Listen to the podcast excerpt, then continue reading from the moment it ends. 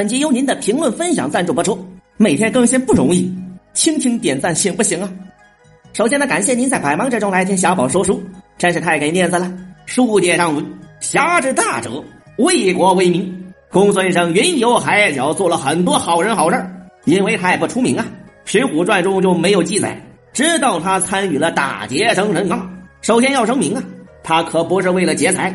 我取得十万贯如同等闲。这北京生辰纲是不义之财，取之何安？人家抢生辰纲是为了正义，不能让这些不义之财落到贪官的手里，才去找了晁盖。您看有意思吗？他怎么就知道去找晁盖呢？贫道一打听，是他来的路数了，只是黄泥岗大路上来。那么公孙胜怎么知道的呢？像这种云游道士，梁中书为了散布消息，绝对不会错过的。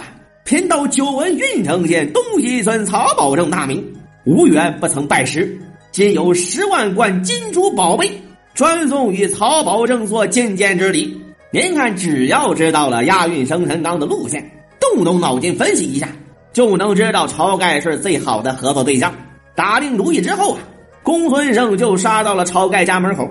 他是带着满满的诚意来的，却被晁盖的门客当成要饭的，给点米就要打发他走。伤害性不大，但侮辱性极强。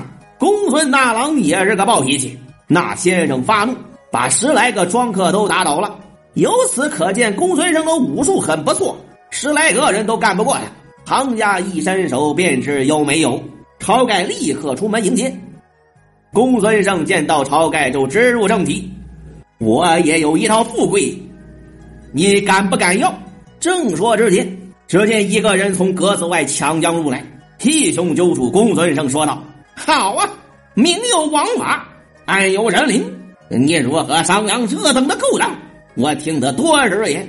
咱们再看看公孙胜什么反应。”吓得这公孙胜面如土色。公孙胜被吴用那么一炸，就露了原形了。公孙胜和吴用第一次交锋，他就败了。这一路怯，在七星聚义中，他就只能排在吴用之后了。这么一来。公孙胜在团队中的地位就很尴尬了。作为打手，他是个道士，职业素养要求他尽量不杀人。虽然武功高，也只能打辅助。作为参谋，他没有吴用心眼多，没有说话的地儿，所以他迫切的想要证明自己的价值。生辰纲案发后，他跟随晁盖来到石碣村避难。何超带着缉捕官兵追到，晁盖力主正面刚一波。公孙胜道：“休慌，且看贫道的本事。”一想到要跟官兵火并，公孙胜心里就激动的不行。这才是腥风血雨的江湖啊！是时候展现真正的技术了。公孙胜终于找到了他在团队中的位置：法师飞沙走石，卷水摇天，黑漫漫堆起乌云，昏登登吹来急雨，火借风势，风借火威，把官军烧了个全军覆没。这就是诸葛亮火烧赤壁的迷你版。公孙胜提着明晃晃的宝剑，口里喝道：“休要走了一步！您瞧瞧这个老道，一点慈悲心肠都没有，满脑子全是打打杀杀，自己不能动手，就想着过眼瘾。”此战之后，公孙胜和晁盖一起上了梁山。上梁山后，他就参与了著名的火并王伦。吴用便假意扯林冲，便道：“头领啊，不可造次。”公孙胜假意劝道：“小为我等坏了大意。”吴用和公孙胜打了一组好配合，重新划定座次。林冲让公孙胜排到了第三位。公孙先生名闻江湖，善能用兵，有鬼神不测之力，呼风唤雨之法，谁能及得？林冲才和公孙胜认识多久啊？就给他那么高的评价，可见公孙胜还真是挺能唬人的。他在梁山的职务是配合吴用统掌兵权，可是黄安围剿梁山时。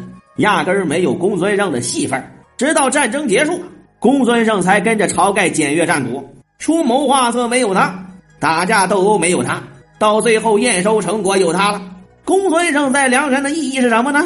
好像没有意义，而且还挺多余的。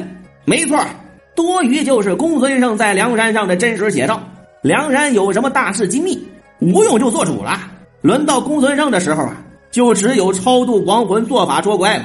公孙胜越来越觉得他像梁山一个吉祥物，但是真正打击公孙胜的是宋江。宋江上梁山后，不但接回了父亲，还接回了三本天书。第三日，又做筵席，庆贺宋江父子完聚。忽然感动公孙胜一个念头：思忆老母在冀中，离家日久，未知如何。公孙胜什么时候想下山探母的？是宋江得到天书后的第三天。而宋江得到天书的事情，他能保密？这可是他神化自己的重要一步啊！所以宋江肯定假装不小心的第一时间透露出去。公孙胜就是个道士，他天然的就对此感兴趣。可天书出场的时候，就把公孙胜给排除了。此三卷天书可以善观俗世，只可与天机星通关，其他皆不可见。咱们不妨想象这么一个画面：酒桌上。宋江和吴用咬耳朵，小吴今天晚上去我房间，我有好东西给你看，不让播的那种。好的好的。旁边的公孙胜听得清清楚楚啊，您说他得多伤心，多委屈。现在咱们总结一下，公孙胜为什么下梁山？想念母亲自不必说，关键还是他在梁山活着没意义。那么怎么活才叫有意义？那就是做很多有意义的事情。在梁山，什么叫有意义的事儿呢？砍人他不行，出家人不能杀生；出馊主意他也不行，出家人慈悲为怀；搞关系他还是不行。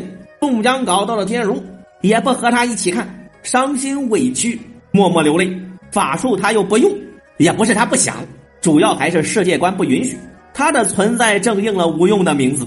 吴用自己大好的青春，如花一样美丽的年纪，怎能就这样浪费在梁山了呢？浪费青春，坟头冒烟，所以下山成了他唯一的出路。那么，为什么他下梁山一去不回呢？归根到底呀，他看透了梁山未来是宋江的梁山，而在宋江的心里只有吴用，没有他。他在梁山是没有未来的，干嘛不回去好好当自己的接班人？宋江没想到公孙胜那么脆弱，一下就被自己伤到了。宋江道：“先生何不将带几个人去？”一发就搬去老尊堂上山，早晚也得侍奉。宋江这是惦记他娘了。我老爹单身这么多年了，一起搭伙过日子嘞。老母平生只爱清幽，吃不得惊吓，因此不敢娶来。家中自有田产山庄，老母自能料理。小弟只去行事一遭，便来再得聚义。公孙胜二话不说就拒绝了。我这可是打算一去不回的。晁盖取出一盘黄白之资相送，公孙胜道：“不消许多，但只要三分足矣。”公孙胜不贪财，他不缺钱，他闯荡江湖就是为了悬壶济世。他的离开不是功成身退，而是梁山违背了他的初衷。梁山不是他实现理想的地方，所以他走了。就如他悄悄的来，不带走一片云彩。公孙胜回到二仙山，又发生了怎样的故事？戴宗李逵在冀州又有怎样的遭遇？罗真人身上又藏着什么秘密？咱们下回再说。